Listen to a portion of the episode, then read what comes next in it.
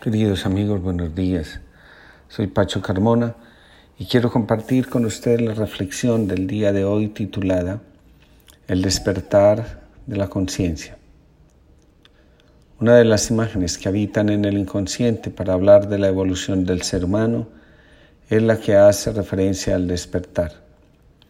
En las tradiciones antiguas se dice que el hombre vive la vida como un sueño hasta que un día es despertado por una fuerza que le revela quién es, cuál es su verdadera esencia. Había un rey que aunque gobernaba con justicia tenía muchos enemigos. El rey no tenía descendientes. El primer ministro tenía muy claro que en caso de muerte del rey el trono sería suyo. La mujer del rey murió y éste entró en una tristeza muy profunda. No quería saber nada. El aislamiento del rey llegó a tal extremo que quien gobernaba el país en realidad era el primer ministro. Un día el rey salió a pasear por el bosque y vio a una mujer. Hubo algo especial que hizo que el rey de inmediato quedara prendado de su belleza. Después de un tiempo se casaron, la mujer dio a luz un hijo varón. La vida del rey se iluminó. Poco tiempo después, una extraña enfermedad se apoderó de la mujer y murió. De nuevo, el rey entró en una tristeza profunda, olvidándose de la existencia del pequeño príncipe. Los enemigos del rey aprovecharon la oportunidad y encerraron al pequeño príncipe en una torre y le hicieron creer al rey que su hijo había muerto. La noticia aumentó el dolor del rey, quien al poco tiempo murió.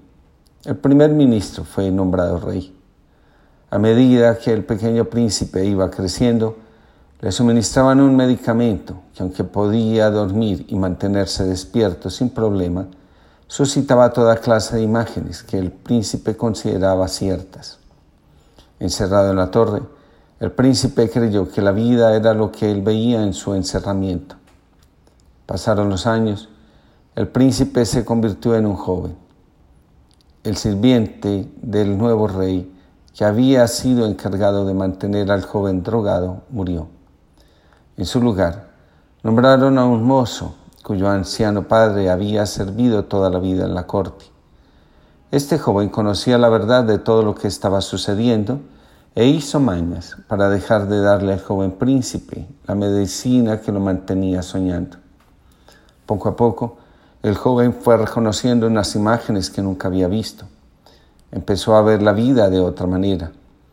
Ayudado por el sirviente, empezó a ver un mundo totalmente diferente. Escapó de la torre donde estaba secuestrado. A medida que pasaban los días, fue tomando conciencia del mundo real en el que ahora habitaba. A veces extrañaba sus imágenes y le parecía estar soñando. Sin embargo, el fiel sirviente lo mantenía despierto. Cuando llegó el momento oportuno hizo los movimientos adecuados y recuperó el trono. El día que fue coronado como rey legítimo se celebra desde entonces como el día en que retornó el rey. Y se hacía para conmemorar que ahora quien los gobernaba era un ser despierto. el core nos enseña que la vida es ante todo relación. La salud o enfermedad de nuestra alma se mide por nuestras relaciones. Aquello que ponemos en primer lugar en nuestras relaciones determina el curso que éstas irán tomando a medida que vamos avanzando en ellas. Es decir, si en una relación lo primero es el beneficio propio, la comodidad o la seguridad, ese será el destino de la relación. La pregunta necesaria para que toda relación fluya es, ¿qué es lo primero en la relación? Por ejemplo, para vivir plenamente el voto de castidad, lo primero en las relaciones ha de ser Dios. De lo contrario, el consagrado queda desprotegido y vulnerable ante las demandas e incitaciones que provienen de los otros ámbitos de la vida. En una relación de pareja, si no están en primer lugar la fidelidad y el respeto, el amor se ve seriamente amenazado. La primera manifestación del deterioro psíquico de una persona es el deterioro de sus relaciones dice el coro. Las relaciones son el resultado de la armonía o desarmonía interior de cada uno. En otras palabras, nos relacionamos con los demás a partir de lo que llevamos en nuestro interior. De esta forma, atraemos a nuestra vida como amigos o pareja a los que están en consonancia con lo que tenemos guardado en lo más profundo de nosotros mismos. Es curioso, según el Core, porque las personas que están rodeándonos con su cariño, con su amistad, con sus conflictos, en realidad nos están ayudando a vivir el libreto escondido de nuestra vida. Para el Core, la evolución de una persona está determinada por el nivel de conciencia que ha logrado alcanzar. Aquellas áreas que representan conflicto para nosotros son, en realidad, aspectos de nuestra alma que no han sido llevados a la conciencia y por esa razón nos perturban. Todos los conflictos, al impedirnos relacionarnos armoniosamente con los demás, nos reflejan el estado de inconsciencia en el que nos encontramos. La conciencia o despertar, como lo reconocen algunas tradiciones espirituales, es la que, como dijimos antes, marca nuestro proceso evolutivo. La meta de la evolución del despertar de la conciencia es llegar a sentirnos parte del, parte del todo y reconocer su presencia en nuestra singularidad.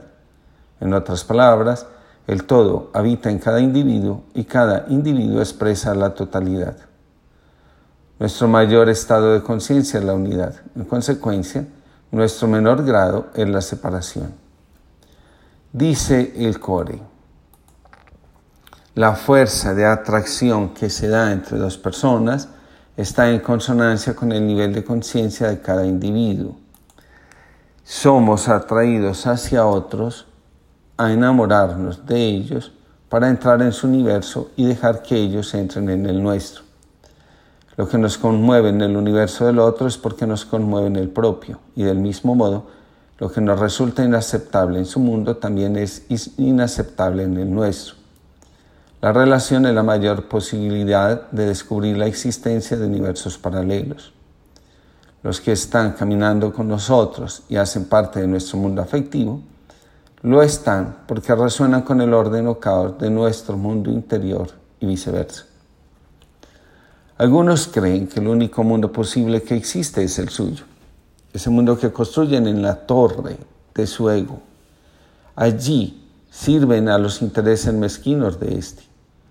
Cuando estas personas se atreven a mirar más allá, descubren que existen cosas diferentes, otros mundos, al de sus imágenes interiores, a esas imágenes que proyectan como verdaderas en los demás. Entonces comienzan a despertar. La conciencia nos exige darnos cuenta que además de nosotros existen nosotros.